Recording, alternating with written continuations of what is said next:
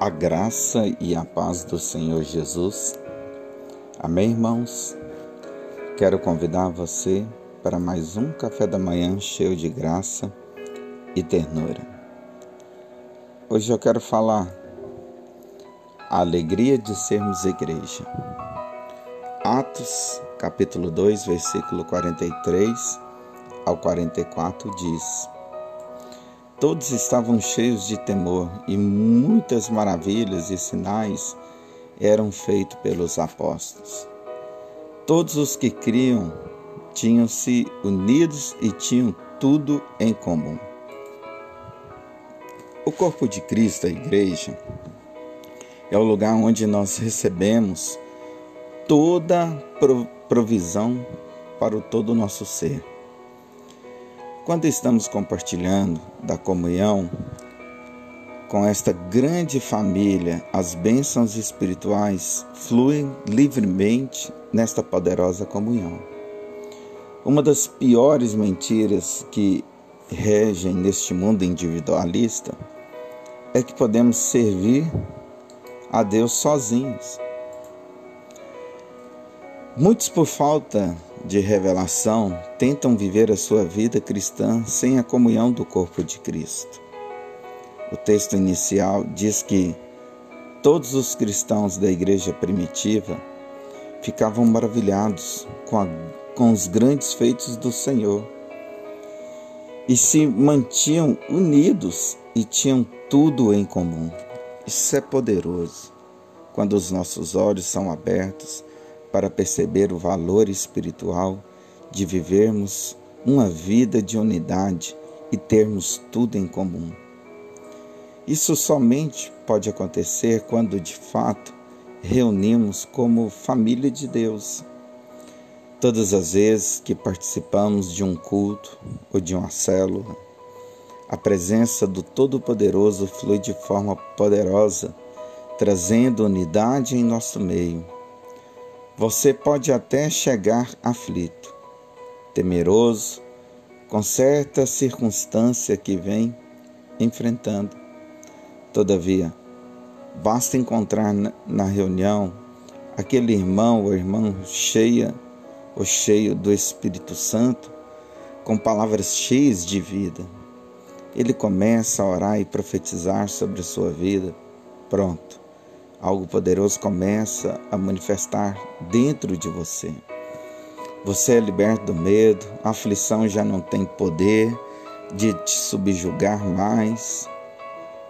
Certo ditado diz: Diga-me com quem tu andas, que eu direi quem tu és. Mas eu vou mais longe. Diga-me por onde andas, que eu te direi onde chegará.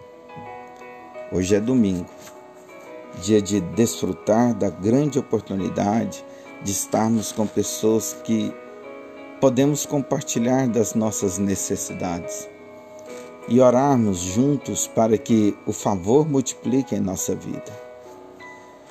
Quando decidimos estar num culto ou numa célula, verdadeiramente somos alimentados com o alimento certo aquele que produz fé.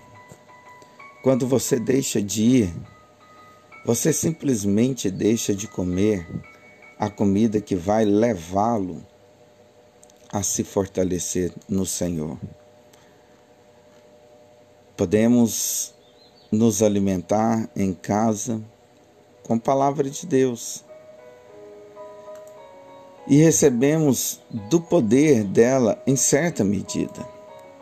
Entretanto, no culto, na reunião dessa família santa, recebemos uma medida grandiosa de fluir e provisão dada para o corpo de Cristo, a igreja. Não deixe que o desânimo, o entretenimento do mundo e nenhuma angústia venha reter a grande alegria de ser de sermos igreja.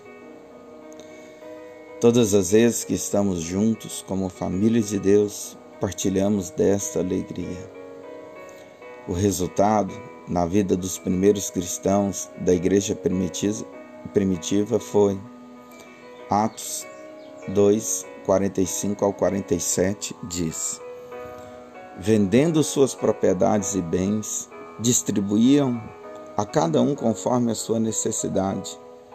Todos os dias continuavam a reunir-se no pátio do templo. Partiam o pão em suas casas e juntos participavam das refeições com alegria e singeleza de coração louvando a Deus e tendo a simpatia de todo o povo. E o Senhor lhes acrescentava todos os dias os que iam sendo salvos. Quero terminar com um grande conselho da parte de Deus, escrito por Salomão. Eclesiastes 9:11 diz: Voltei-me e vi debaixo do sol que não há dois ligeiros à carreira, nem dois fortes a batalha, nem tampouco dois sábios o pão, nem tampouco dois prudentes as riquezas, nem tampouco dos entendidos o favor. Mas o que o tempo e oportunidade correm a todos. A palavra de Deus nos diz que ser mais rápido, mais forte, mais sábio, não faz de você um vencedor na sua vida automaticamente. Não. Na verdade, está no lugar certo, na hora certa, que faz com que você receba bênçãos. E Deus, que tem todo o tempo e chance em suas mãos, é o único que pode colocá-lo no lugar certo e na hora certa. Nessa manhã, Comece a gerar grandes expectativas no seu coração do favor que será dispensado sobre nós como igreja, como corpo de Cristo e família de Deus. Lembre-se, você é grandemente abençoado, altamente favorecido e profundamente amado. Pastor Luiz Fernando. Oração do dia. Pai de amor, como é bom, aliás, como é maravilhoso ter sido inserido na família dos amados.